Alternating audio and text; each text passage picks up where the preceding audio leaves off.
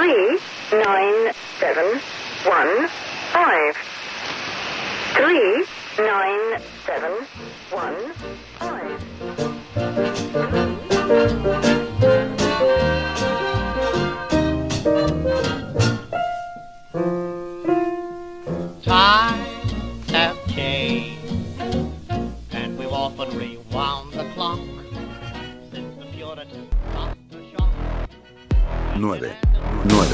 8, 2. Bien, bien.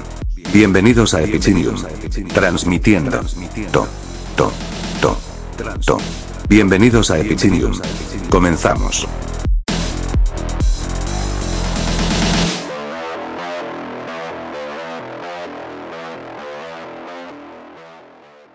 Bienvenidos a Epicinium, la conversación repentina que mi mejor amigo y yo decidimos convertir en un podcast.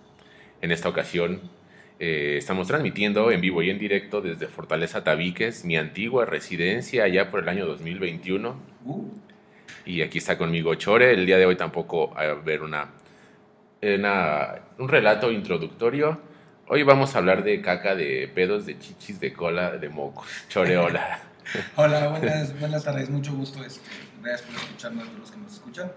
Este, pues sí, eh, aprovechamos la oportunidad de, de- estar en este, en este, bueno, en aquel 2021 lejano para poder este, eh, aprovechar y hablar un poquito de la comedia. Em, que bueno, eh, qui- quiero hablar de la comedia, pero no, en, un, no en un tono de, de- de método, sino eh, como un fenómeno social, amigo. La primera, el primer encuentro que tú hayas pensado que tuviste con la comedia, ¿cuál fue? No, obviamente no, es como si te preguntara eh, cuál fue la cuándo fue la primera vez que te reíste, eh, que dijiste, eso es comedia porque supone que no es, que, que, que fue natural, pues, que lo identificaste. O sea, que fui consciente de que estaba frente a la comedia. Ajá.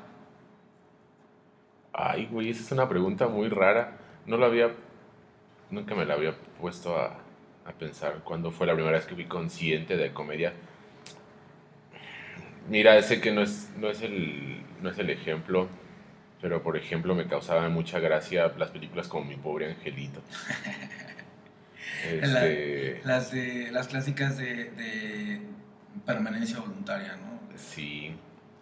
Este. Pero es un mal ejemplo, porque. Bueno, no sé si es un mal ejemplo, pero mi pobre Angelito 2, la, que, la de Nueva York, me hacía muy feliz. De hecho, todavía me hace muy feliz y la veo. Y es la cosa más tonta del mundo. Es como lo. pues, le avientan botes de pintura y, y tabiques a dos personajes que son unos completos incompetentes. Y obviamente cualquier ladrón de calidad le hubiera dado un disparo al niño.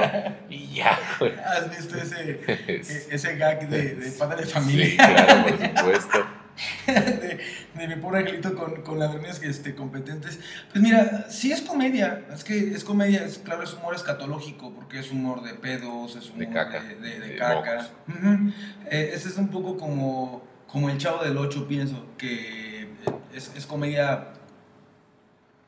Pues sí, básica, pero en su momento pues marcaron un hito. O sea, por ejemplo, en, eh, a, a partir de Mi Pobre Angelito, yo no recuerdo antes, eh, a lo mejor sí sucedió, pero eh, después de Mi Pobre Angelito hubo a lo mejor un boom de, de Sí. niños este, en situaciones así. Eh, después salió creo que Ricky Ricón, Cheque en Blanco. Ah, pensaba que hablabas de niños que, que decidían bus- buscar la manera de quedarse solos en su casa para tener una aventura.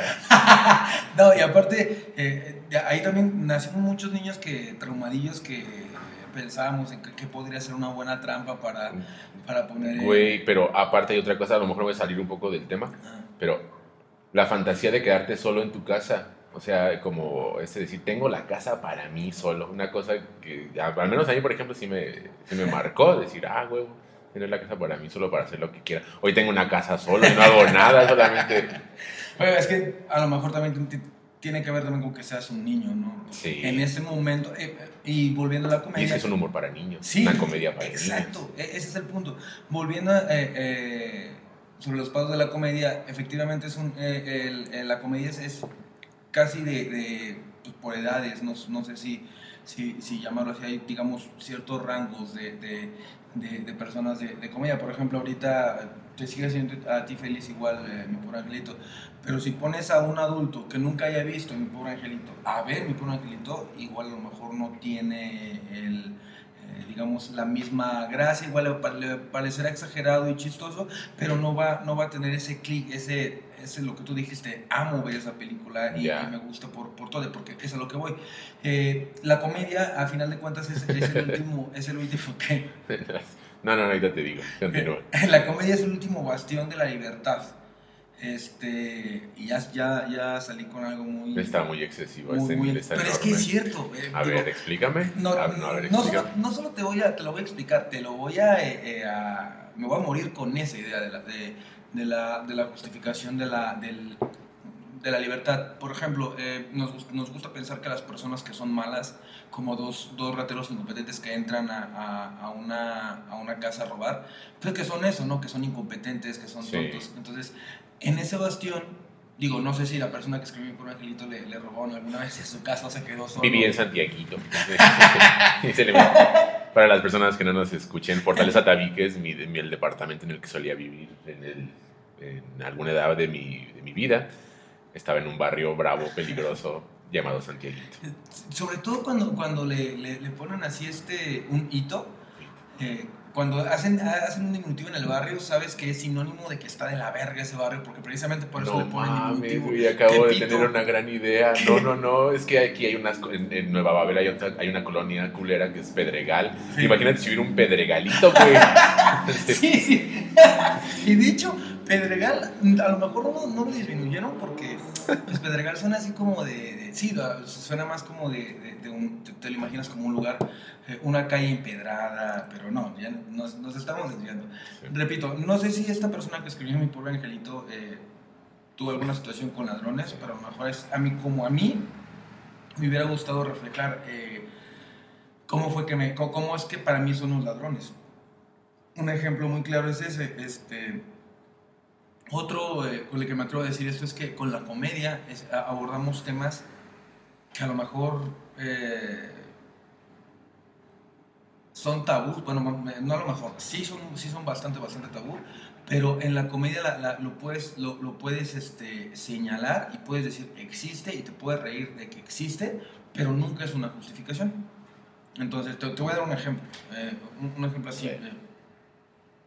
No sé, eh, a nadie le gusta pensar en, por ejemplo, la muerte. Mira, te voy a dar un ejemplo bien, bien, bien, este, un ejemplo gráfico y que, y que me A los suicidas, sí, todo el tiempo.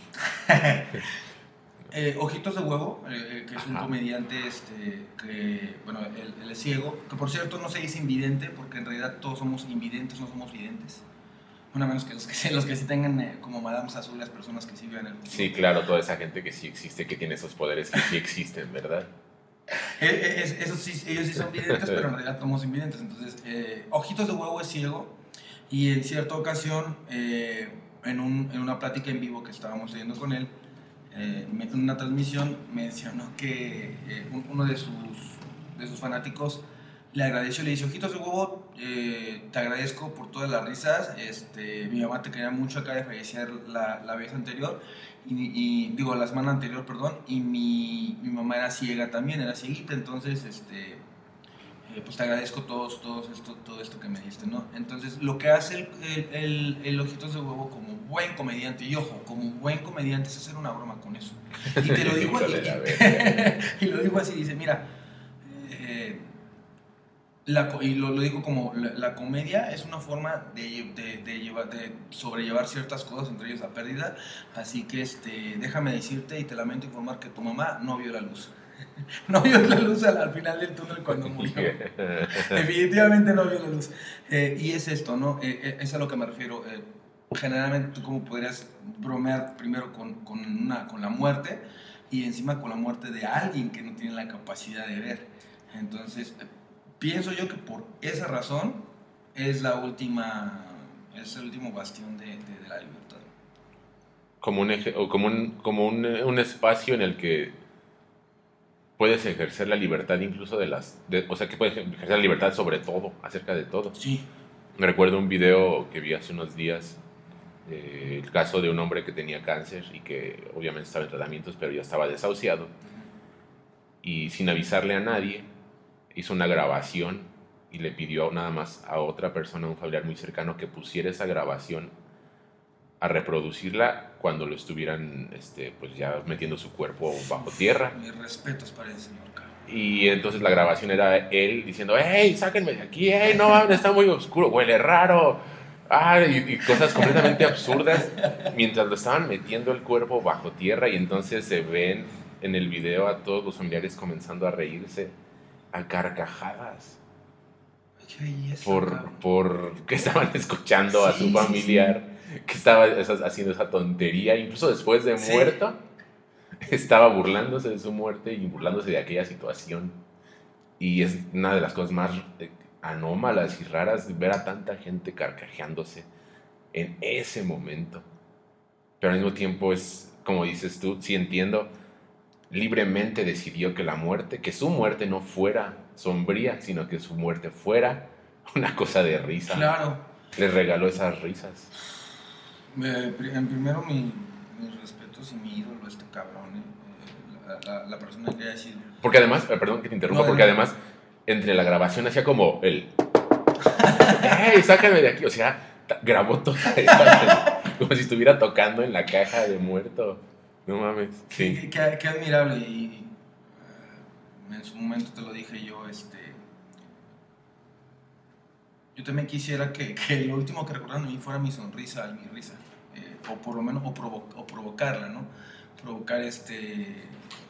Una, un- una especie de, de- de risa. Ahora, eh, co- con, con respecto a, a, a las últimas voluntades, es muy cagado que mencionas el tema de las últimas voluntades, amigo, porque yo recuerdo que en algún punto le llegué a decir, fíjate, o sea, todavía lo, lo egoísta que, somos como, como especie, a pesar de que nos guste la comedia, este...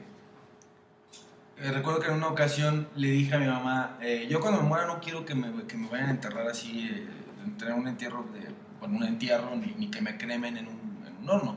Digo, a mí me gustaría que, si es posible, si me, si me quieren prender fuego, que lo hagan en en, en un llano, con, con madera, con, con así, rudimentario. Este, y que mientras esté, mientras esté ardiendo, este, las personas que quieran rezar, que recen, las personas quieren festejar, que festejen. Eso, esa idea la tenía yo de, de, de, de un entierro lacota, porque así es como se realiza. Se, se, se, se incinera así a- al aire libre. Eh, y no, no, no, mi mamá, pues obviamente, imagínate, de, de por sí cuando se lo pregunté, pues estaba todo- todavía en mocoso. Este, y todavía yo cargándole la última voluntad de mi mamá tan joven y a mi Oh, mamá. iluso. Sí, que- iluso y aparte egoísta y, y- e insensato. Pero eh, el punto era que, que estoy seguro de que a eso no accedió. Pero si yo le hubiera dicho eso, si yo le digo eso, que, que, que, que quiero que, que mi última voluntad sea un chiste, sea, sea un- una comedia, que, que quiero que se rían, este, a lo mejor más fácil lo pudiera hacer. Es posible, queda como una posibilidad. Al menos en lo que a ti respecta, pues o sea, tú sí puedes ejercer ese intento que se cumpla, ¿no? Porque también tiene que ver con el contexto de, de la comedia. O sea, tú puedes intentar hacer reír a las personas en una situación como un velorio, pero el contexto está determinado y si las personas, por ejemplo, en México o yo qué sé, no se van a reír o incluso ni siquiera van a cumplir tu voluntad de, de- de que se haga esa pendejada. El Sí. contexto a veces puede mucho. Creo que la comedia también tiene que ver mucho con eso, con estar, con situarte y situar a los que están escuchando el chiste fuera del contexto hacia un lugar como que, güey, ¿por qué me pones en esa situación tan Ya. incómoda, tan rara, tan inusual? Y aparte estás haciendo que me ría de eso. Y creo que ese es un buen chiste, ¿eh? Eh, el, el- buen chiste es eso, que, que desde un contexto incómodo, eh, bueno, no es, no es que los demás no sean buenos, pero es el mejor chiste. Porque desde un contexto incómodo, desde una situación incómoda, lo que haces tú este es, es, hacer comedia, que, que la persona se sienta mal por reírse por eso. Eso es, eso es como si le entregaras a, a- al comediante un pinche Oscar. Se sientan mal por, Sí, por reírse. se sientan mal por reírse, por supuesto. Eh, un cierto comediante en, en alguna ocasión ahí hablando de contextos también, eh, decía, decía la diferencia de, un- de, de- de quién contaba el chiste y de en qué contexto. Eh, hubo un, un- un caso muy sonado, por ahí de los 2010, 2000, la primera década de los 2000 Ajá. en la que cierto comediante se ufanó de, de- de- de una tragedia en, en México en la guardería BC.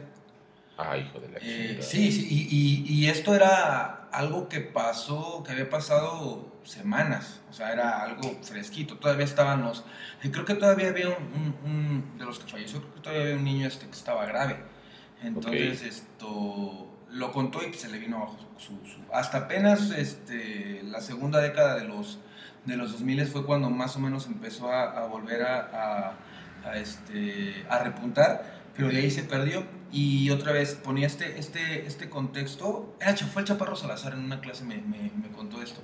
Me- que no es, no es- depende mucho del contexto. Eh, te voy a dar un ejemplo. Eh, ya sabes el chiste de, de- de- Voy a contar un chiste muy, muy vulgar que me va a hacer sentir mal. Este, eh, tómenlo, tómenlo como dato vergonzoso, porque es un chiste bastante vergonzoso. De dos compadres que va a una, una, una, este, una, van dos compadres caminando y pasa una, una mujer por la calle y le dice, "Mire, compadre, las piernas de esa mujer, las nalgas, compadre. Mire nomás, compadre, no, yo sí me la doy, compadre.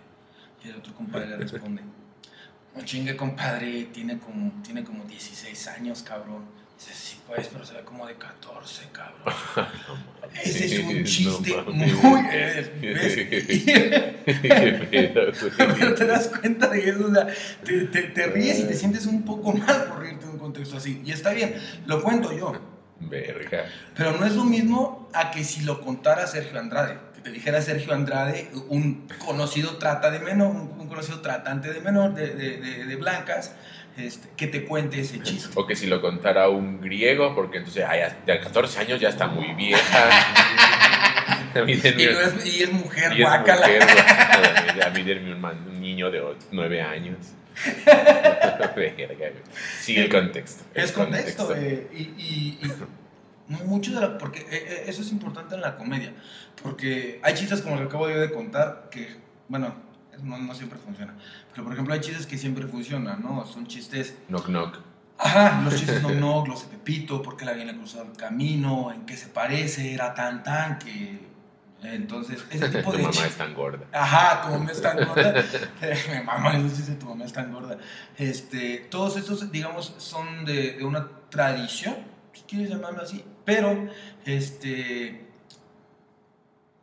de alguna forma el- el- eso, eso es una comedia que llega a ti primero, porque respondiendo a la pregunta que yo te hice, el primer acercamiento que yo tuve con, con- con la comedia fue con mi papá. Mi papá le mamaba contar, bueno, le, bueno no sé si ahorita todavía, pero le, gustaba, le gusta mucho este, contar chistes. Yo, yo digo le gusta, porque supongo que, que Aún algo que te gusta no te, deja de, no te deja de gustar. Estoy seguro que todavía lo hace. Entonces, em, ese digamos fue, fue mi, mi, mi primer este, acercamiento con la comedia, pero es una comedia que funciona en cualquier momento, porque si se lo, hay chistes que se lo puedes contar a un, a un niñito y a una persona adulta y entienden el, el- el- contexto de la, de- del chiste. Ahora, eh, el que tú puedas hacer esto, que tú puedas contar un buen chiste, o que lo puedas contar bien, eso no te hace un comediante. Eh, lo que te hace comediante tiene que ver más con la visión que tú tienes eh, eh, en la, eh, de la vida y, de cómo la interpretas y de cómo, y de cómo la usas. Imagínate que la comedia es nada más un espectro. Un espectro, imagínatelo como unos lentes que... Que- que- no. Ay, ay, ya estás en ese espectro, ya estás entrando.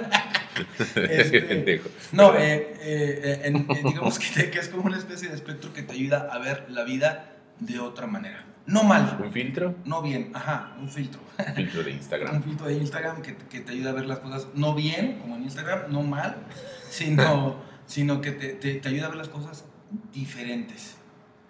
¿Sabes? Porque el comediante no siempre es burlarse de la tragedia, ni burlarse de lo que es chistoso. El, el- el comediante em, que es de, perdón, con todas las letras un comediante, lo es, eh, hace comedia de, hasta la manera en la que va al baño, de alguna forma. Y lo hace de una, de, de una forma natural.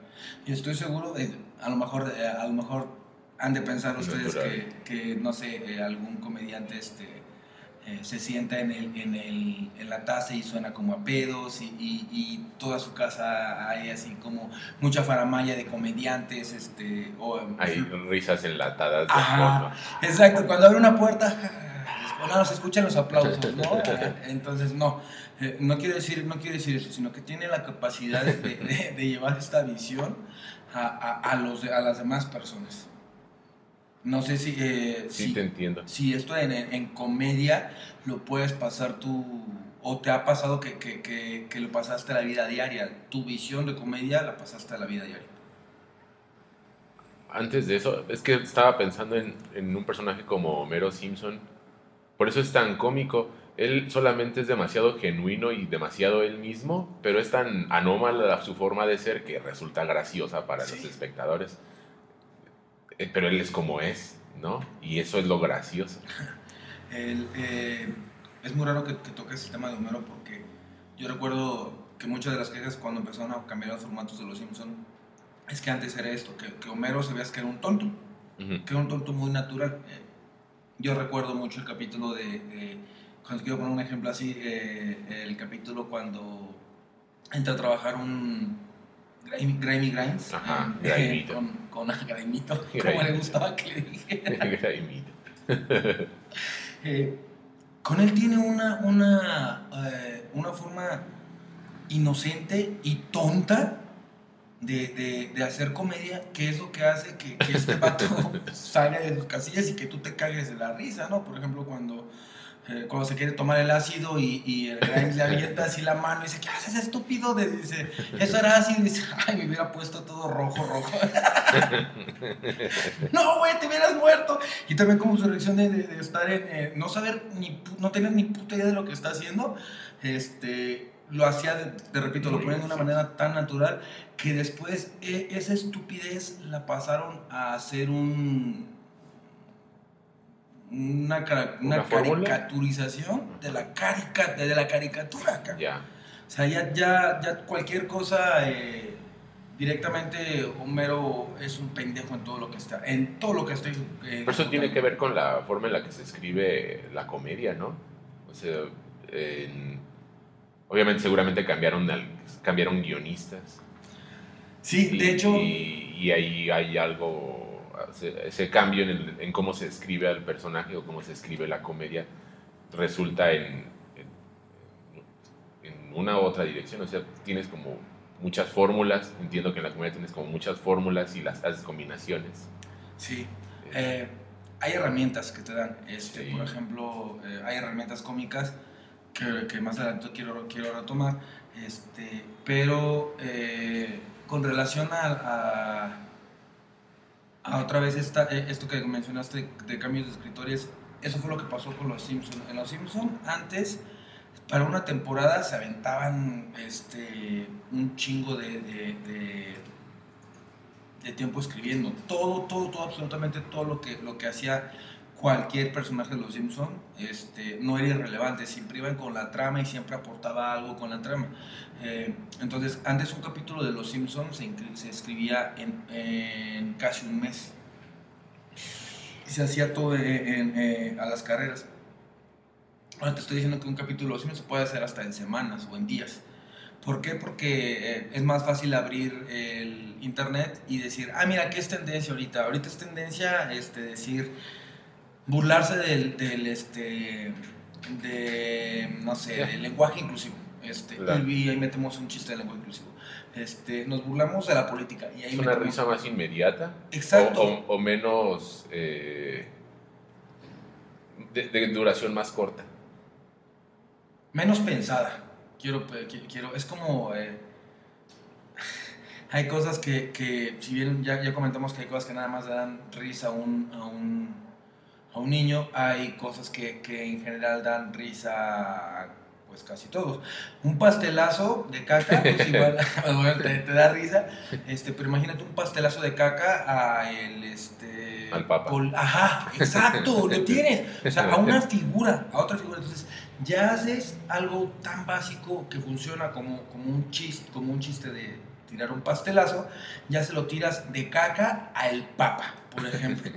Entonces ya, ya digamos, eh, haces una fórmula que sabes que te va a funcionar y es una risa así como lo acabo de hacer y ya. O sea, realmente no sabes si, si, eh, si le estás dando un pastelazo al Papa porque permitió un chingo de porquerías. Bueno, es un humor que te hace reflexionar. Pero este nada más No, es un humor así. no. Te dio risa porque es el Papa. Nada más. Y no sabes además bien de qué te da risa, si de que, hay, de que sea de caca, de si es un pastelazo o de si todo eso que es gracioso porque es al papa. Exacto. Está diluido la causa Y, de la risa. Exacto, y antes, el, el- el- el- te digo, Los Simpson era así, este, se hacía todo de, todo era un chiste, es más, por eso ellos mismos inventaron un gag, o sea, un tipo de chiste, el coach gag, que es la introducción de, de- de un capítulo, eh, donde todos van llegando al sillón de diferentes maneras, eso lo inventaron Los Simpson, que después empezó a reutilizar en otro tipo de, de series y en otro tipo de películas, programas, este, también, eh, esto, eso sucedió porque estaba tan bien escrito que hasta en eso se la, se, se la pasaban este, pensando, en que el- desde la entrada fuera, fuera comedia y fuera natural, que es lo que ahorita pues ya no, no sale la comedia.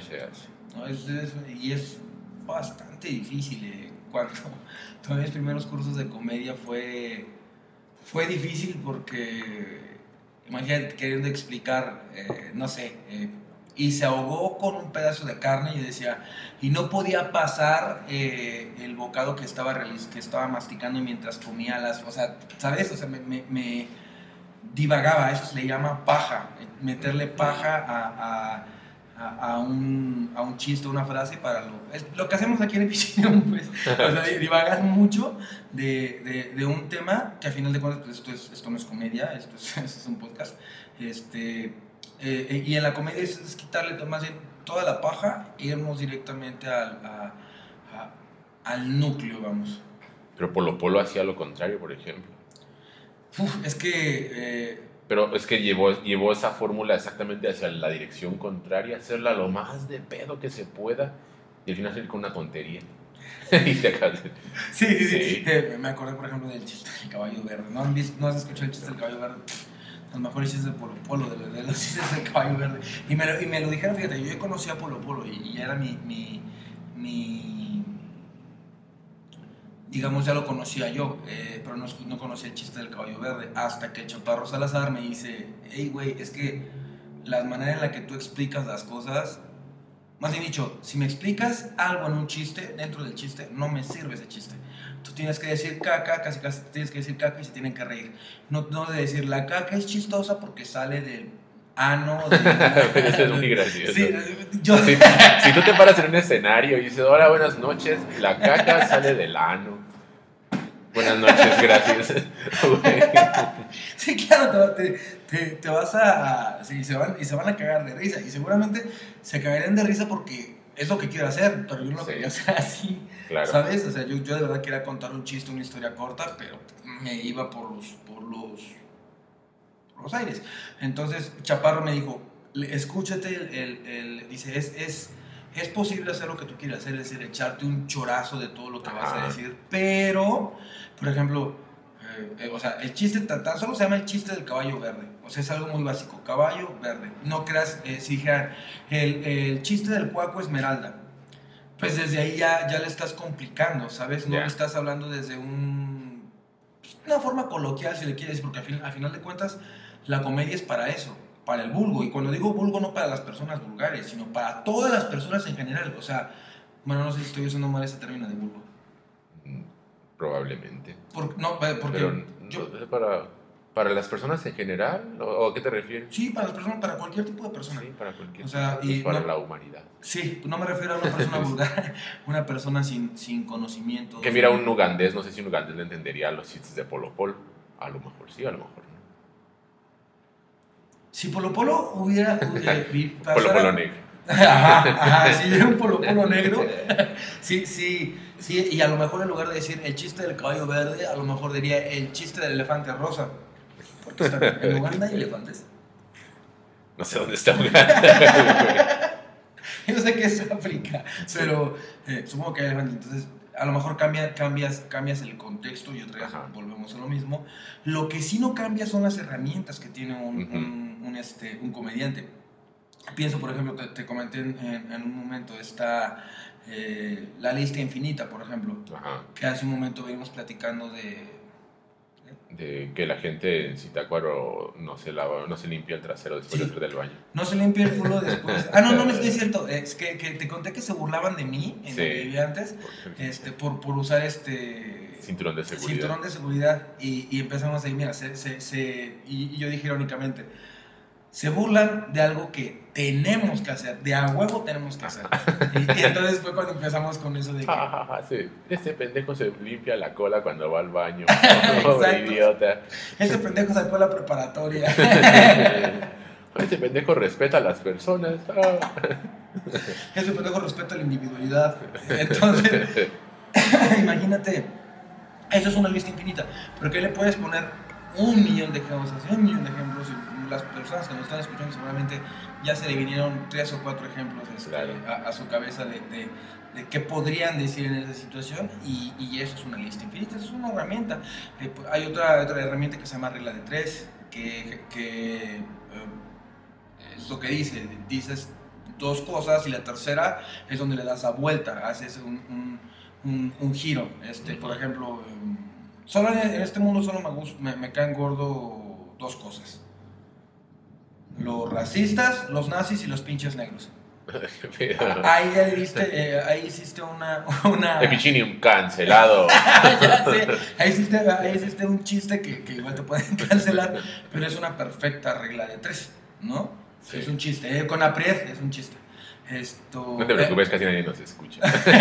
bueno, cuatro personas que nos escuchan, por favor, No nos reporte. no nos reporten. Eh, entonces, eh, es eso, el, eh, de algún- es esta, meterle, digamos, dos cosas que sí son naturales que odies, como Sí. los nazis, el como, como, lo como el racismo, y luego un absurdo, lo puedes voltear con un absurdo o con algo que también sea verdad, pero que al mismo tiempo sea un absurdo. Digo, no es verdad que yo de los negros, Ajá. pero si yo fuera un... un- Contrasta de manera radical con lo del racismo y lo del nazismo. Exacto. Y es así como le das, digamos, la vuelta de, de, de-. De- tuerca. Entonces, este, todas esas herramientas que te van dando en, en, eh, en la comedia es para que tú cuentes tu, tu- tu comedia, eh, sobre todo en el stand-up, eh, cuentes tu, tu vida cotidiana este, de, de manera chistosa, porque pues igual a, eh, a- lo mejor eh, en nuestra vida de, de- de Godín que, que tuvimos en su momento, este, nos parecía muy ordinaria, muy común, pero a lo mejor la podríamos contar de... de- A ver, a ver, yo no era Godín, yo nunca. Ah, sí, una vez llevé toppers. Ahí, ahí lo- mira, ahí, ahí, ahí tienes el perfecto, el perfe- el perfecto ejemplo. Ahorita ya estás, ya estás eh, relacionando eh, un- una, una, una condición de vida que es ser Godín. Digo, no es condición mala, es una condición de vida No, sí es mal. Se llama precariato, es Bueno. grave. No me voy a poner político, Mira, continúa, no, no, no, continúa. No, no, no, sí, ponte político. Mira, te, te lo pregunto por esto. Yo fantaseo con que de verdad hay una persona, cuando trabajo en el call center, en el call center, perdón, yo sí fantaseaba con, con que en algún momento me llegara, me tocaba, me tocara entrevistar a una persona que me dijera, yo siempre quise un, un, un trabajo en el que nada más esté sentado frente a una computadora respondiéndome este, llamadas. De verdad, eso es con lo que yo fantaseo. Y a lo mejor hay personas que, que dentro del mundo Godín este, es lo que quieren. O sea, de verdad les Los toppers, gusta. los hacer- mejores toppers. le- de verdad, viven para tener mejores toppers. Este, verga. Escúchate. digo, su- suena completamente este. No sé, para, Sí, no, para es- mí es- imagino intrigas entre los compañeros. Ay, los toppers de. ¡Claro, de- güey, no De esas personas son mejores que los míos porque son de Corea. Su, su envidia, güey, su, su envidia godina, güey. Este, sí, es esto.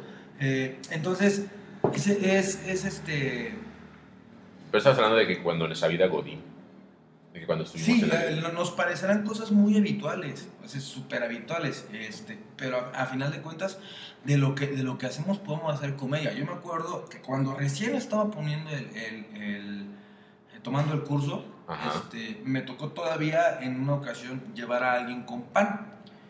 Y le, come, y le comenté, es una persona conocida que, está, que, que, que yo estaba estudiando comedia. Este, y me preguntó que si era en específico por, por lo que me manejaba. Yo me dedicaba en ese momento a transportar, este, trans, bueno, a, a hacer como de taxi. Eras Corbin Dallas. Era, soy era Corbin Dallas, Ah, exactamente. Entonces, él, eh, me preguntó que si de lo que yo hablaba era de, de- de mi trabajo. Y le dije, no, no, no, yo hablo de, de- lo que quiero hacer mi comedia es hablo de, mi discapacidad, hablo de, de- de la manera en la que las personas con perdón, con y sin discapacidad ven el mundo. Ajá. De eso es lo que yo quiero hacer la comedia. Este, me dice, es que no se puede hacer comedia de, de, de, de, de pan, de panadero. y yo digo, no mames, ¿qué te pasa? O sea, ¿nunca te, nu- nunca te han dicho cuál es como un panadero? De que su esposa se llame Concha, que le ponga los cuernos, que le quita los calzones y le dé unos besos, ¿sabes? Digo, eso sí ya me lo inventé. Pero, es, es que no son panes, Ajá. son unos panes Ah, triangulares que se llaman calzones. No ¿No lo sabía conoces? eso, no. Sí, son triangular- triangulares que se llaman calzones y hay, y hay otros que parecen como yoyos que allá para donde yo vivo le dicen besos. Ah, Entonces, este... ok. e- Eso es lo que voy, contexto, otra vez contexto. Es nada más de, de- igual si, no, si, si en, en tu trabajo día a día así vendas cerillas en la esquina de tu casa, ahí vas a encontrar la comedia. La comedia es inherente al hombre. Ya entendí. o sea, es lo que decías antes. es- Le pones el filtro a tu vida. Sí. Y de repente con ese filtro ya empieza a aparecerte gracioso o absurdo la cosa más cotidiana que puedas estar haciendo. Sí, pero más allá de, de, de- de ponértelo, yo pienso que lo usas. Porque Ajá. supongo que... O lo habitas, o lo vives, o lo, No, es que lo sí, pones al servicio de qué. Es que ya... ah, ah, eh, bueno, es- depende de lo que quieras. Es que sí, sí, sí, lo usas, lo usas, lo usas, lo, pones, lo usas para qué. Sí, exacto. O sea, es algo que ya tienes. Pero diste pues este, eh, con, con el globo, es algo que ya tienes.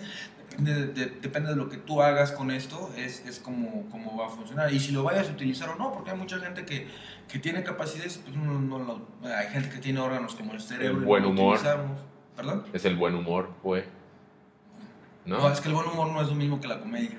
Es porque hay una persona que puede hacer... Pero una persona con buen humor es más propicia a que, a que se ría, a que disfrute la comedia que alguien que tiene mal humor. O no necesariamente.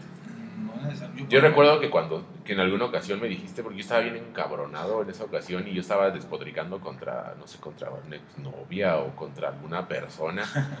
Y me dijiste que estaba siendo demasiado gracioso y tú estabas cagándote de la risa, mientras yo estaba muy enojado y muy frustrado, porque lo que estaba diciendo al parecer era muy gracioso. Sí.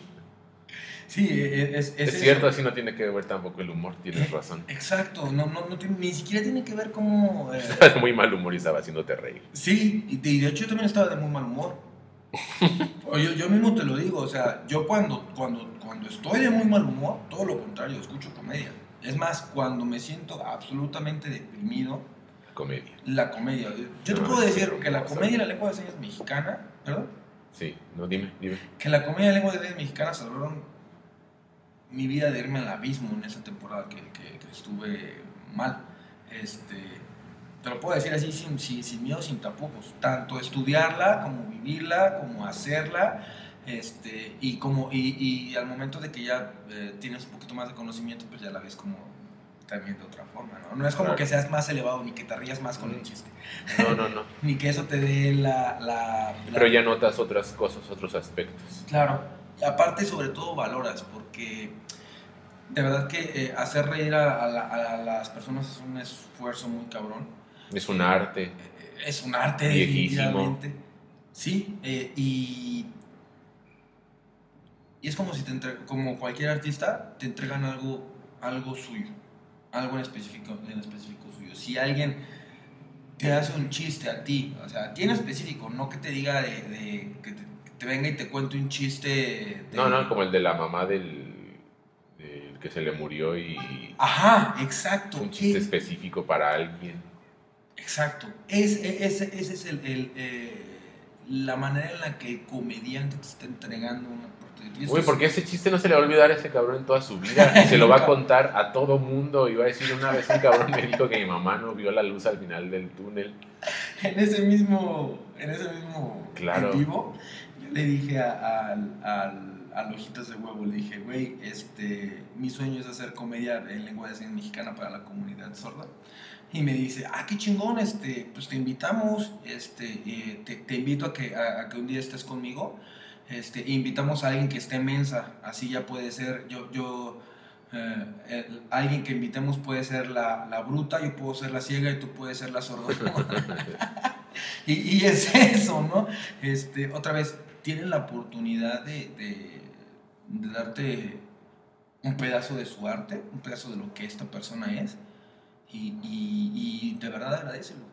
Aunque, digo, es difícil a veces, este, eh, sobre todo por, porque pues, no siempre estamos de humor para, para esto. Pero esto es igual, amigo, a que si tú eh, fueras en la calle y, y vieras a una persona a lo lejos y, y la dibujaras, y fueras y le dieras el, el- el- el dibujo. Puede reaccionar de la misma manera que cuando le cuentas un chiste. O lo puede tomar mal, este cabrón me está observando, qué puto miedo. Sí. O decir, no mames, este cabrón este, tiene Hizo talento". esto, Ajá. hizo esto para mí. Hizo esto para mí, exacto. Entonces, este. Por, por eso, por, por- estas razones que te estoy diciendo, es que yo le llamo a la, a, a- a la comedia el último. Si no es que el único, ¿eh? Bueno, no, no, no, el, no el único, eh, pero sí el último. Eh, ¿Qué pasa con, con, eh, de la libertad? ¿Qué pasa con el arte? Porque, por ejemplo, con el arte X puedes expresarte, pero es más fácil que te censuren, ¿sabes? Que, que te prohíban de alguna manera, porque, por ejemplo, eh, está este chiste del, del, del bufón, que este... Ese, ese es, un, es un chiste que está incluso escrito de, de- de- de hace años y años y años años.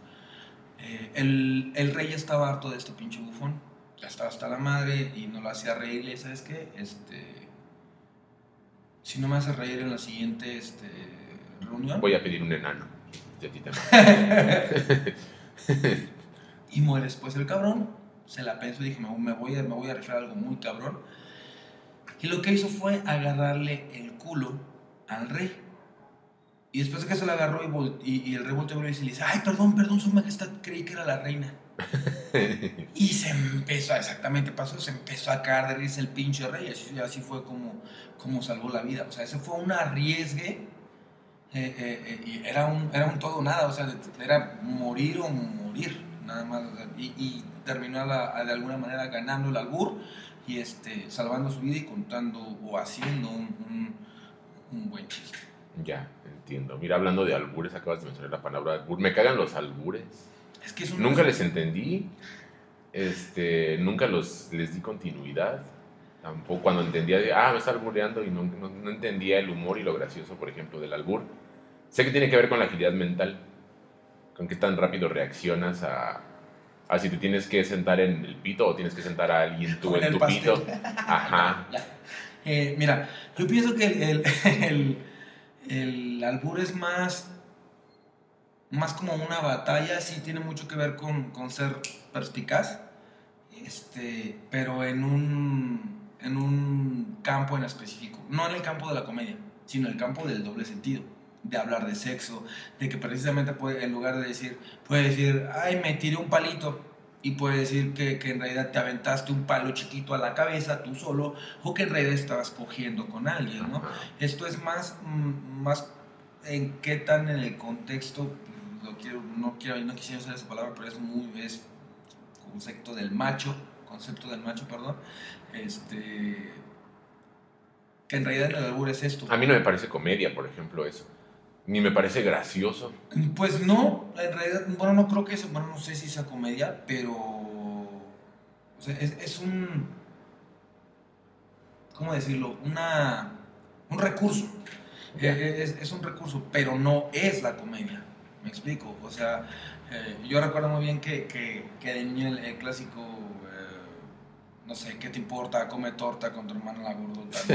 ¿no? Cosas, cosas así. Era- eso era, digamos, era el... el ah, porque aparte, porque aparte, jaja, porque, Aparte hay dos, si topas hay dos tipos de albures, que es el albur, el que queda implícito, el de, em, no sé, ay, me duele la espalda, está lloviendo, ¿no? O sea, como que tallas la espalda, porque estás, es que no entiendes el albur, ¿verdad? Ese de está lloviendo.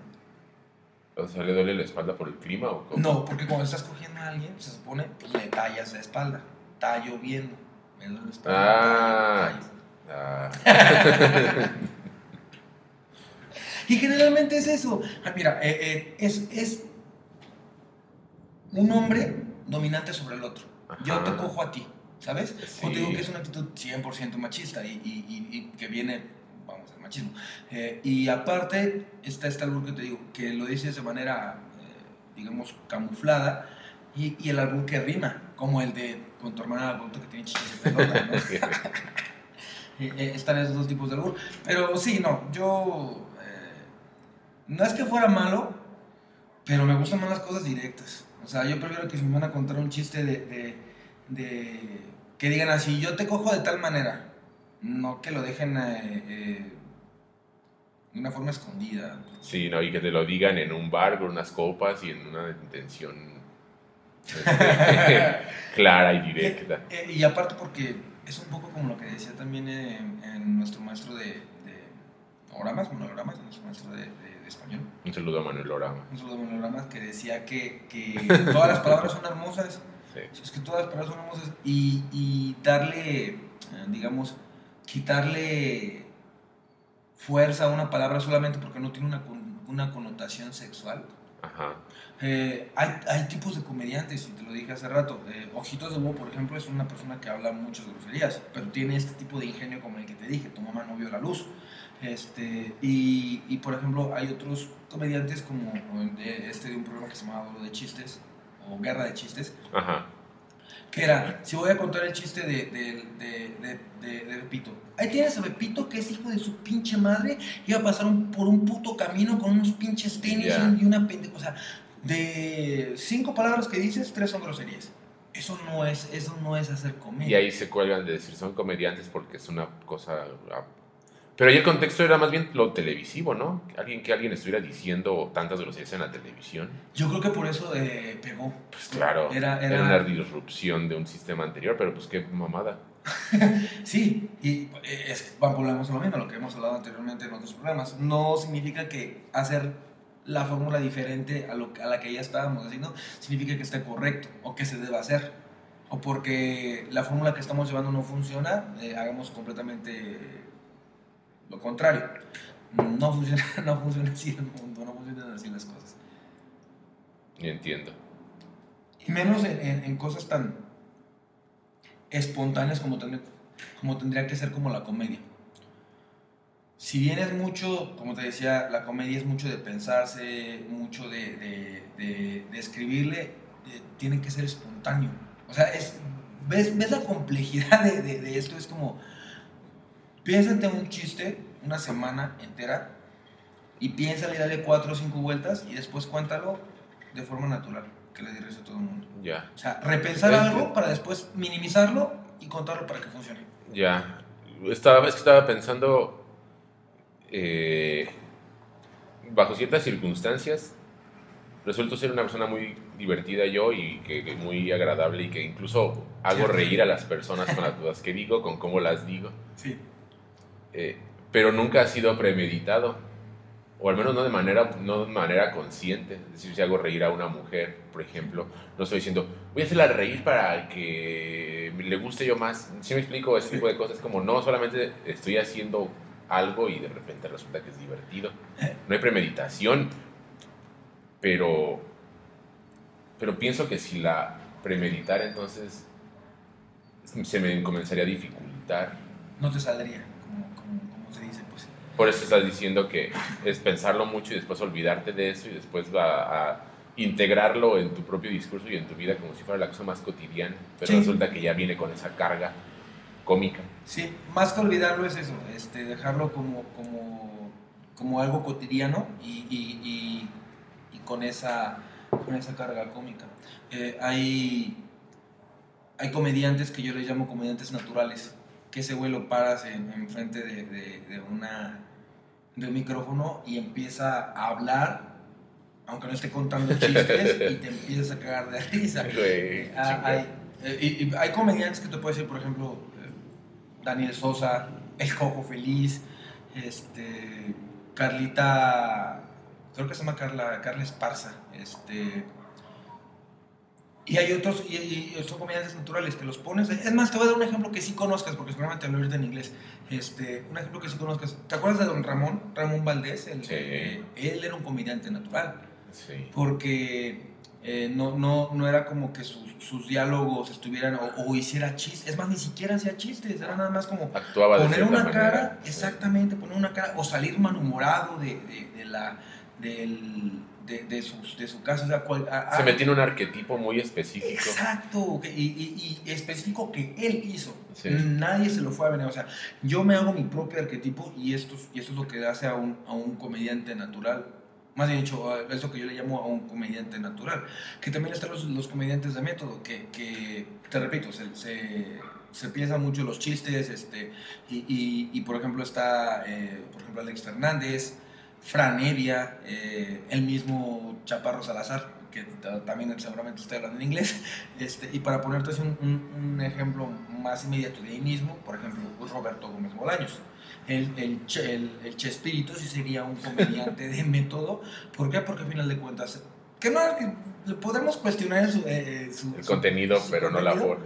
Exacto. ¿Por qué? ¿Por qué no podemos contener- ¿Por qué no se lo podemos este, eh, cuestionar la fórmula, pero no el, el- No, al revés, el contenido Ah, perdón, sí, pero la sí. forma no. la forma no? ¿Por qué? Porque manejaba con, con mucho estilo una forma muy específica de hacer bromas en, frente a, tel- frente a la televisión, con un número específico de personajes en escena. O sea, era muy teatral ese güey. Claro. Sabía que, lo que los elementos que ponía en la escena y lo que cada uno iba a hacer iba a funcionar. Y porque todavía seguimos prendiendo la tele y seguimos en el pinche. Bueno, ya no prenden la tele, pero por ejemplo, podemos ver, seguimos viendo en internet Sí. referencias del Chavo del 8. Entonces, no Con- cono- conocía el escenario ese güey, conocía los elementos del escenario y cómo usarlos. Y no, no se lo podemos, exacto, no se lo podemos, tanto era su conocimiento que, fue, que, que funcionó y se replicó una y otra y otra vez hasta el cansancio. Hubo, hubo este, hubo spin-offs, hubo este, hubo hasta nuevas versiones de, de- del Chavo, hay una versión animada incluso, hay quien vivió del personaje, bueno, hay quienes vivieron del personaje que le dieron en su momento en el Chavo. Hay personajes que después quisieron ser diputados. No, gobernador. Ah, gobernador, que Kiko quería ser gobernador. ¿Y, y sabes qué? ¿Te acuerdas cuando llegó a la- a- al, al- al registro de candidatos y llegó diciendo, hola Chusma? ¡Qué verga! Esa es una fórmula que funcionó, Claro. pero en los 70s, 80s, güey, ahorita ya no. pues, es, es justo lo que te iba a decir. Si Kiko se hubiera lanzado, No mames, Kiko para gobernador en el pero- 70. sa- exacto, saliendo de ahí del Chavo del 8 que dijeran, ¿sabes qué? Este. Ya no, me renuncio a mi carrera de actuación, me voy a dedicar a, a- a- a la política. Chingo mi madre si este cabrón no gana. Perdón que te lo diga así, pero este cabrón hubiera ganado. O sea, llegó tarde. Sí, llegó tarde, definitivamente. De hecho, hay un rumor. eh, bueno, antes de contarte el rumor, y quiero hacer énfasis nada más que, que el, que el comediante, además de ser este, una, un artista, eh, sucede también con, con el comediante lo que sucede con, con los artistas, con los músicos, con una figura pública que más allá de ser este, una figura, un artista más bien, se convierte en eso, una figura pública Ajá. una, una forma en la que la gente se identifica y, y- y dice, por ejemplo, a mí me gusta, eh, no sé, eh, a mí me gusta Polo Polo, porque yo soy así de, de- de grosero como el Polo Polo, porque todo, todo el, el transcurso del chiste es lo que te da risa y al final termino con una, con una- contándote cualquier pendejada, ¿no? Eh, hay gente que se identifica con eso. Yo, por Ujú. ejemplo, me identifiqué con, me identifiqué con ojitos de huevo, con, con, con este con el cojo por, su- por su discapacidad. Este, y por cierto, hay una comediante que no mames, es, es, este, es, es sorda, eh, tiene, creo que parálisis cerebral, y no sé qué tantas madres tiene de, de enfermedades.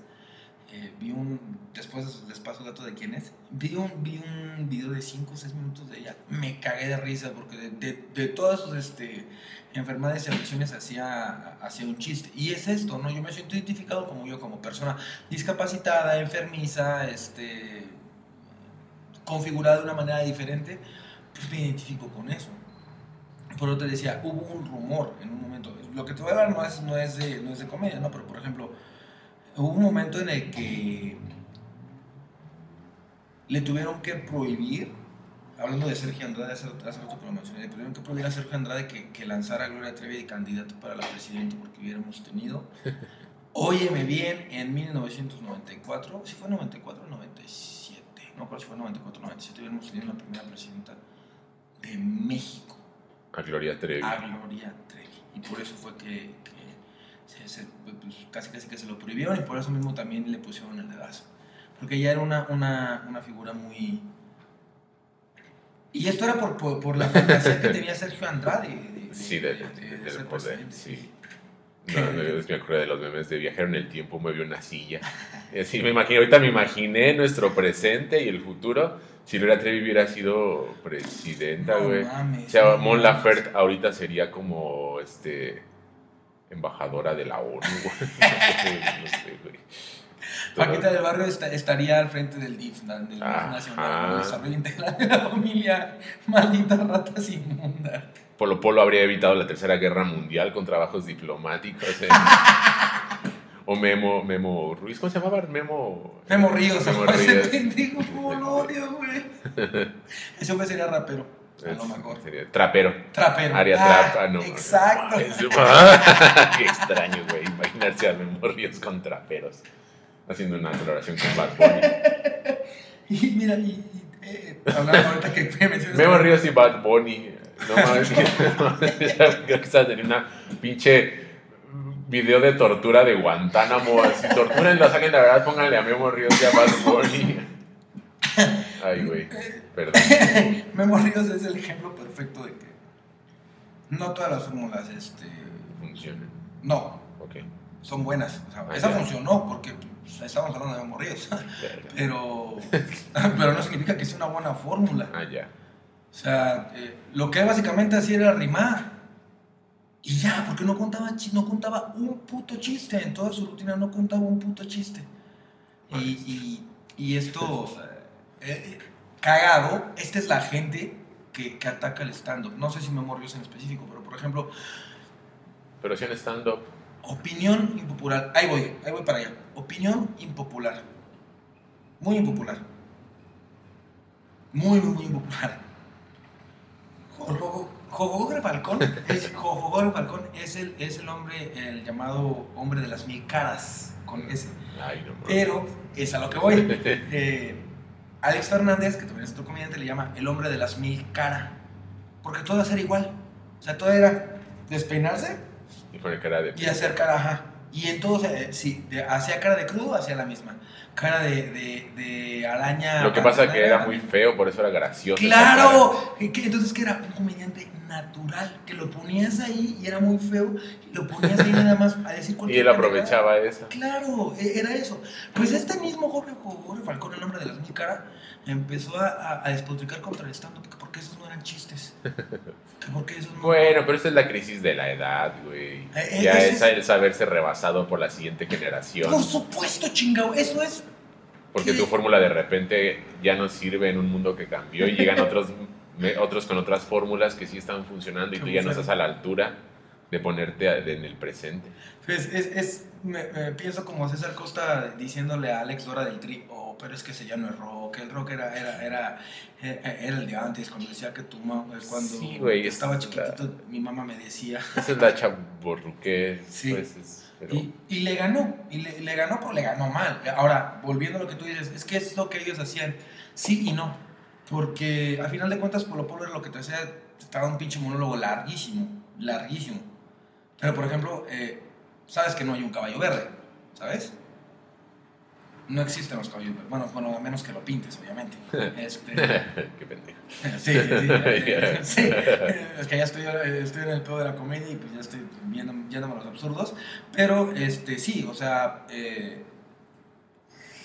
contaba un chiste en dos horas, un chiste que podía contarse en, en- no, manches, en, En minuto y medio. en minuto y medio, exactamente. Entonces, eh, pero no lo hacía de cosas cotidianas, ¿me explico? O sea, este güey nunca vio un caballo verde, este güey nunca vio un melón, un, un- no cazó nunca un león de la, melena, de la melena negra. Y el stand-up, yo por ejemplo, en, en- en lo que yo hablo del stand-up, hablo de las complicaciones que, que tengo por ser eh, solo de un oído, hablo, hablo de, la- de las complicaciones que tengo yo para entender eh, eh, conceptos básicos de las, de, de- de las demás personas. ¿Me explico? Conceptos como, eh, como por qué... le- Ya entendí. Sí. Sí, no, dime, dime. Acabo de, de identificar a lo mejor un elemento que los diferencia. ¿Diferencia o diferencia? Diferencia. Como no sé cuál de las dos voy a, voy a decir. Diferencia. Diferencia. Diferencia. Diferencia. Perdón, este. En la comedia que antes se centraba en contar una anécdota graciosa, un chiste, sobre un personaje, o digamos un- una figura este, específica, un borracho, el compadre, el niño, la comadre, etcétera. Sí, sí. Y el stand-up que está más situado en el yo de la persona que está contando el chiste. Claro. Es decir, por ejemplo, Jo- Jo- Jorge Falcón nunca contaba sobre sus borracheras, contaba un chiste sobre un borracho. Exacto. Ya. Es eso. Eh, eh, lo, lo- así diste, diste en el clavo. Eh, Probablemente ponía la cara, esa cara cuando él estaba borracho, pero, pero no estaba contando su borrachera. Exacto. Y eso es lo que En todo pasa. caso, no estaba tomando a su yo como el tema del Exacto. chiste de borracho. Exacto. O sea, no, no. Y eso es algo muy importante de- de- de- del comediante de, de- de que hace stand-up. Porque es más casi una herramienta que, repito, el chaparro no, me, me dio en su momento, el chaparro Salazar. Fue así de, güey, el primero que tienes, si quieres, bueno, él, él de entrada nos dijo, güey, no les voy a enseñar, enseñar, perdón, nada de roast. Que es este, ¿sabes qué es roastear? Roastear es Sí, digamos, cagar y hacer burlar- burlarte de otra persona. Ah, cagar el palo, dice. Eso no, no se los voy a enseñar. Esto es algo que a mí no me gusta enseñar. En el caso de él fue por un caso en específico porque tuvo problemas con, con, con el, con el Cojo Feliz, el Cojo Feliz y otro comediante que se llama Tío Robert lo empezaron a, a- a agarrar de gag porque le, le echaban el chiste de que no tenía papá eh, y en un momento le afectó, le, le chingó y se molestó. Yo pienso que fue por eso que, que dijo que no, que no, porque a veces las personas no conocemos límites, sobre todo si vamos empezando en la comedia. Nos va a valer madre lo que digamos. Entonces, este, este, este güey nos dijo así, ¿sabes qué, cabrones? No, no nos dijo así, pero nos dijo, este, si quieren, si quieren, este, exponer a alguien, si quieren burlar de alguien, si quieren humillar a alguien, que sean ustedes primeros. Ustedes que, que, que hablen desde yo. Y, y, y me acuerdo que eh, hay otros, muchos más talentosos que yo, obviamente, este, le preguntaba a uno, por ejemplo, este, ¿qué, puede, ¿qué puede decir de ti que, que, que, que te ha hecho hacer pendejadas? Y él le responde, este, este, este vato le dice, pues yo, por ejemplo, este, soy bien pacheco. Ah, bueno, háblame de la pacheca en tu, en tu, en, tu, ah, pacheco y aparte es, ma- es homosexual, maestro de, de, de este... Escuela católica. De escuela católica, güey. ¿No mames, ¿Cómo adivinaste? ¿Ya te pues porque es muy gracioso, ¿no? Pero es muy- sería muy gracioso Güey, güey, por que sí mismo. un- un- un gay así pachecón. Y por sí mismo es un pinche chiste, güey. ¿Sabes? Pues, Eh, Este. Y, pues al menos da su vida para muchas situaciones absurdas. Y esa es su rutina, güey. Es, Claro. mi situación es cuando estoy en el aula, cuando mis alumnos, cuando en mi familia, cuando estoy en mi casa fumando un foro. A ver, y, pero aquí soy una, voy a ser un poco de abogado del diablo. Sí, ¿No te parece entonces que el stand-up es muy narcisista? completamente. Mm, quítale el, el, el stand-up y yo le voy a poner la comedia. Por- porque el, el comediante es súper narcisista. No. Súper narcisista, ¿no? No. ¿Por qué? Creo que estaba pensando en la comedia griega, por ejemplo, Ok. y eh, que no tenía nada que ver con el yo. De hecho, eh, la comedia griega era la superación de, de que la persona que estaba en el escenario, o las personas que estaban en el escenario representando una comedia, o eran dioses, o eran reyes, o eran políticos, o eran personajes mitológicos, eh,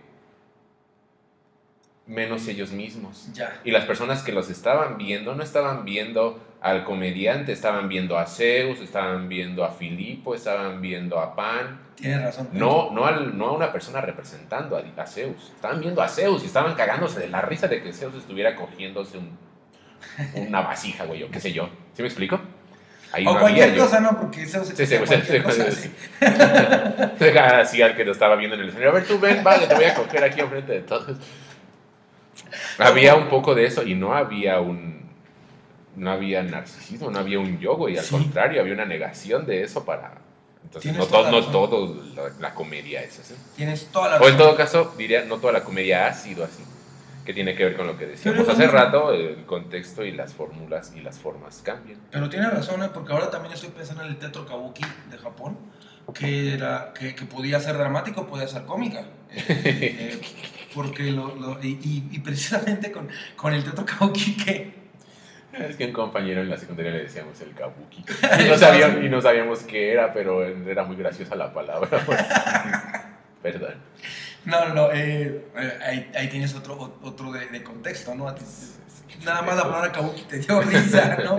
Porque tenías tu contexto. Pero bueno, eh, regresando, el kabuki eh, te pon- se ponían este, máscaras Sí. de, o, o maquillaje representando este, generalmente deidades o algo así. Y, general- y como tú le dices, no era él representando, de represent- no era yo representando a mí mismo. ¿no? Tienes razón, a lo mejor tuvo que ver con que, porque estamos hablando de comedias de épocas. Sí. Este, Obviamente estamos viviendo en una época más... Narcisista más y egocéntrica, precisamente Claro. hacia allá iba la, la cosa. Porque el comediante actual, perdón que te interrumpa, No, adelante. en, bueno, el comediante de cualquier momento, y es con justo lo que decías al principio, toma ciertos valores, ciertos conceptos y ciertas ideas desde su presente y se burla de ellas. Entonces, por eso, si echamos el brinco muchos siglos hacia atrás y vemos al, al- al- al comediante griego, el güey toma los valores y las ideas y lo- lo- los temas de su presente y se burla de ellos.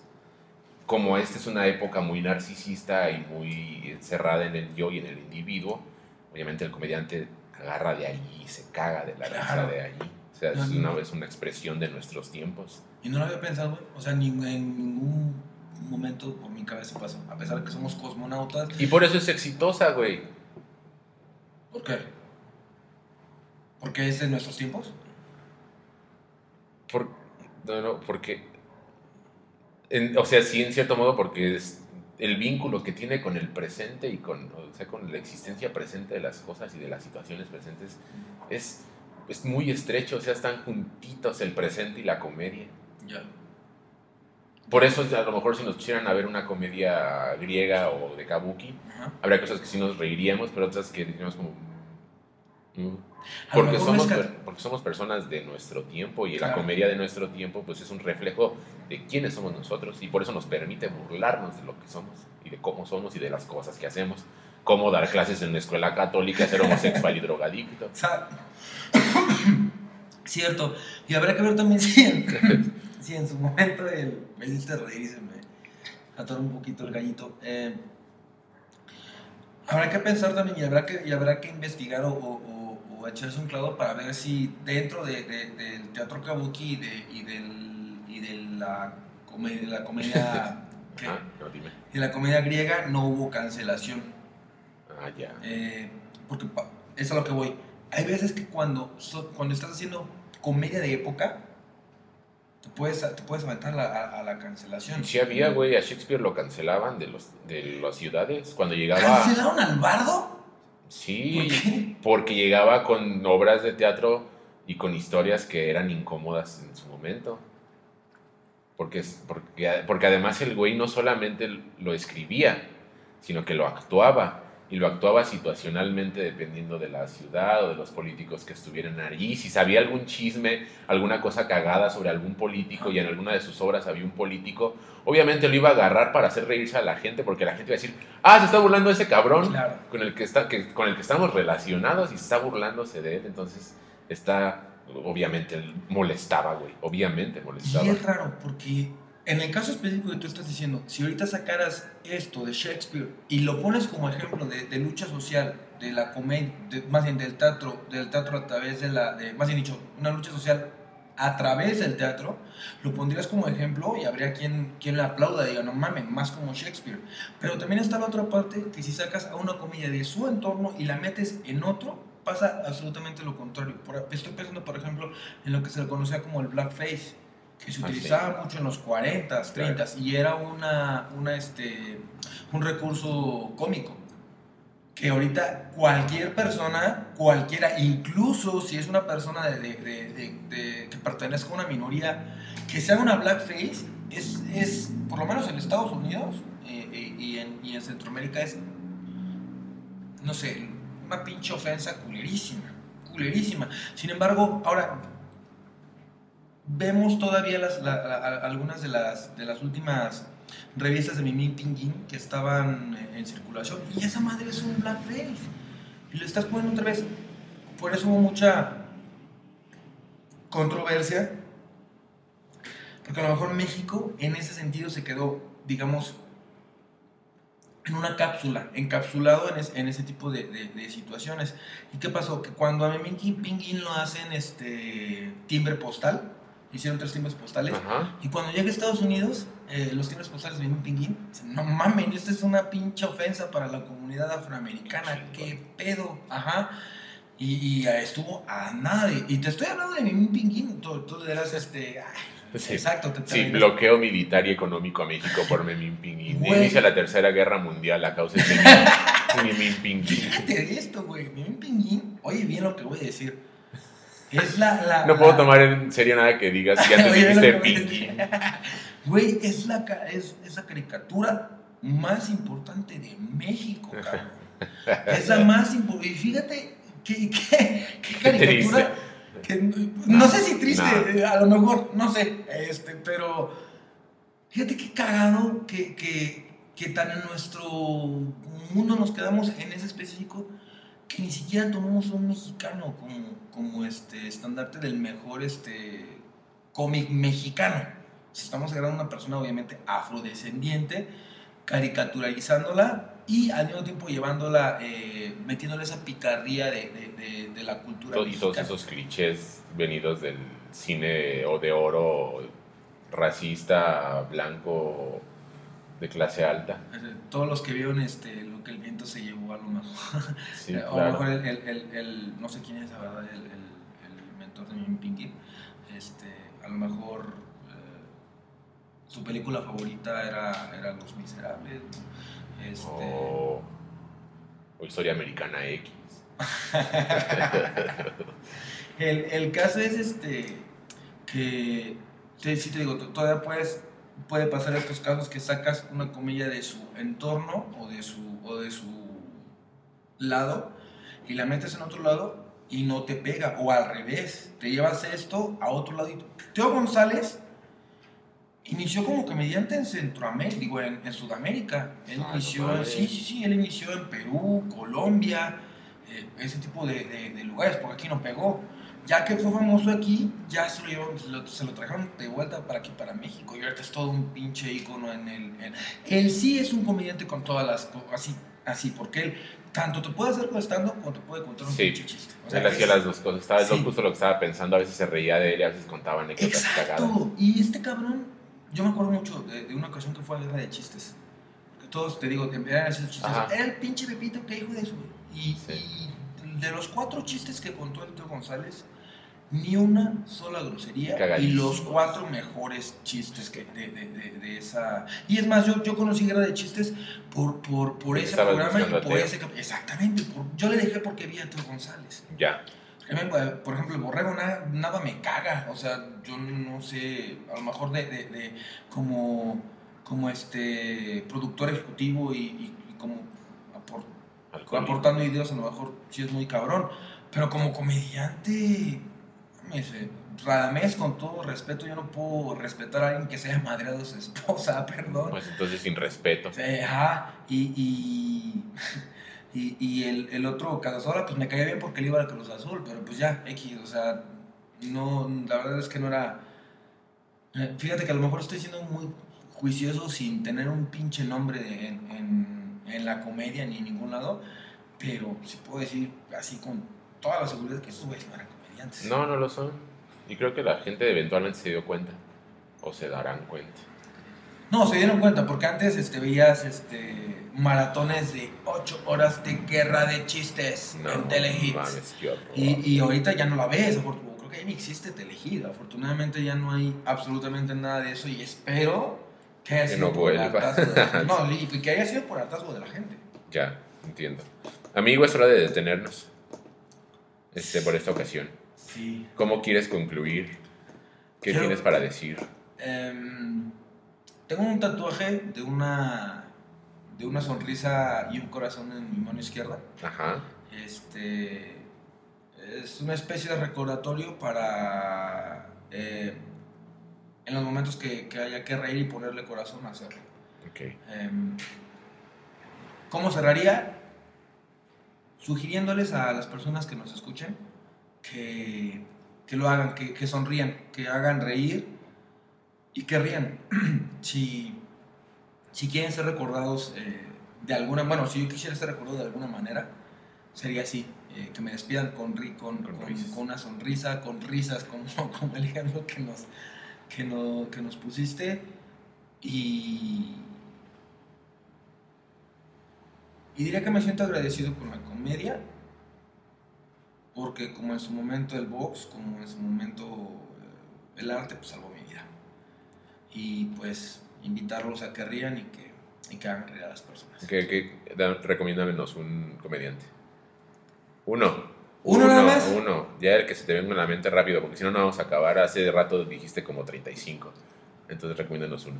Les recomiendo, les recomiendo a, al Chaparro Salazar. Ok. Este, él fue mi maestro y algo que me dijo, que, que nos, que nos dejó así muy bien claro a los, a los cuatro que tomamos el curso con él, fue apoyen a los suyos este, y échenle ganas a los suyos. Entonces, el trabajo de... No vean el episodio de Leyendas Legendarias con el Chaparro Salazar, por favor. él mismo dijo que no le quedó bien. Este, vean sus especiales que, que están en, en YouTube, por ahí se los dejamos. Ok. Tú recomiendas un comediante que, o, o si no es un comediante, algo que, que pueda ver que me haga reír. No, o sea, yo siempre recomiendo que vean a, y que escuchen a Louis C.K., eh, la persona que más me ha hecho reír. De hecho, en días pasados que estuve tan mal, justo como tú, me puse a ver todo lo material de Louis C.K., que hace algunos años lo cancelaron por, por unas situaciones que hacía. Fue cancelado, regresó ya, parece que todo está en orden y volvió a subir todo su material y es divertidísimo. Otra vez, me imagino, digo, haciendo un breve paréntesis, eh, me imagino que ya regre- que regresó porque el tiempo en el que la cancelaron y, por, y la razón por la que lo cancelaron cambió, ¿no? No, lo cancelaron porque hacía bromas sexuales a las personas que iban al camerino después de, de sus shows y entonces algunas de esas mujeres este, lo, de- lo demandaron por acoso sexual. Ese es lo, lo difícil. Y él se disculpó y dijo, ya la, la cagué, estaba bien pendejo, no debía haberles dicho eso. Ah, adiós y se retiró un tiempo. Y ahora ya volvió. Ah, Se no disculpó, no nunca lo metieron a pedos legales No, no, yo porque sé, se disculpó públicamente. No quisiera andar más en eso, pero eso es lo triste, bueno, lo triste, lo difícil, lo peligroso de llevarte la comida en, todo lo que A la vida. Exactamente. Eso es lo Sí, supongo que él lo sabía, por eso también lo hizo pedo. Claro, y por eso se disculpó. Y por eso regresó, porque supo que la cagó, corrigió, por lo menos se disculpó. Pues le afectó al menos financieramente su carrera durante cinco años. Sí, O sea, no ganó, no estuvo trabajando como comediante todo ese tiempo y es una joda. Sí, no, y como comediante, más allá de, de- del varo, eh, bueno, por lo menos eso es lo que muchos comediantes han dicho, sobre, sobre todo cuando ha habido pandemias, este, el hecho de no estar enfrente de las, de las, de las personas, pues te quita, te quita muchísimo. Qué cabrón. Sí, yo les recomiendo que escuchen a Louis C.K. Y ya, a Lelutier. Me encanta Lelutier. También busquen los, los shows de Lelutiers. Siempre me ponen de bueno. Bueno, ya que dijiste otro, yo también le recomiendo a de, de alguien más que yo que, que hable, que es el Cojo Feliz, este, y comediante rehabilitado de, de- de cáncer, que hace muchos chistes este, Sobre de el cáncer. Entonces es bastante políticamente incorrecto, y, pero, pero es mesurado hasta eso. Ok, bueno. Bueno, le agradecemos, que nos hayan escuchado. Eh, les recordamos que nos pueden escuchar en, en- en Apple Podcast y en Spotify de momento. Eh, recordando nuestras redes sociales, que nos puedan escribir. Eh, y bueno, agradecemos. eh, Están más muertas que la carrera de Jojo Jorge Falcón. más- más- todavía más buenas. Ag- Agradecemos, por cierto, que, que, eh, más bien dicho, agradecemos que nos den la oportunidad de nuevamente estar con ustedes por, por una situación difícil que pasamos. Pues no hemos podido estar cerca de ustedes, pero pues bueno, ya vamos de salida, ya mi, mi, mi implante este, biónico ya, ya selló, entonces este, pues, eh, eh, pi- eh, pienso que muy pronto vamos a estar otra vez actualizados. Gracias otra vez, les deseamos buenas tardes, buena noche o buen día. Bueno. Bueno, pues eso fue todo en esta ocasión en Epicinium. Muchas gracias por escucharnos. Ya saben que aquí Chore y yo seguimos hablando y hablando y riéndonos y riéndonos para mantenernos vivos. Adiós. Chau.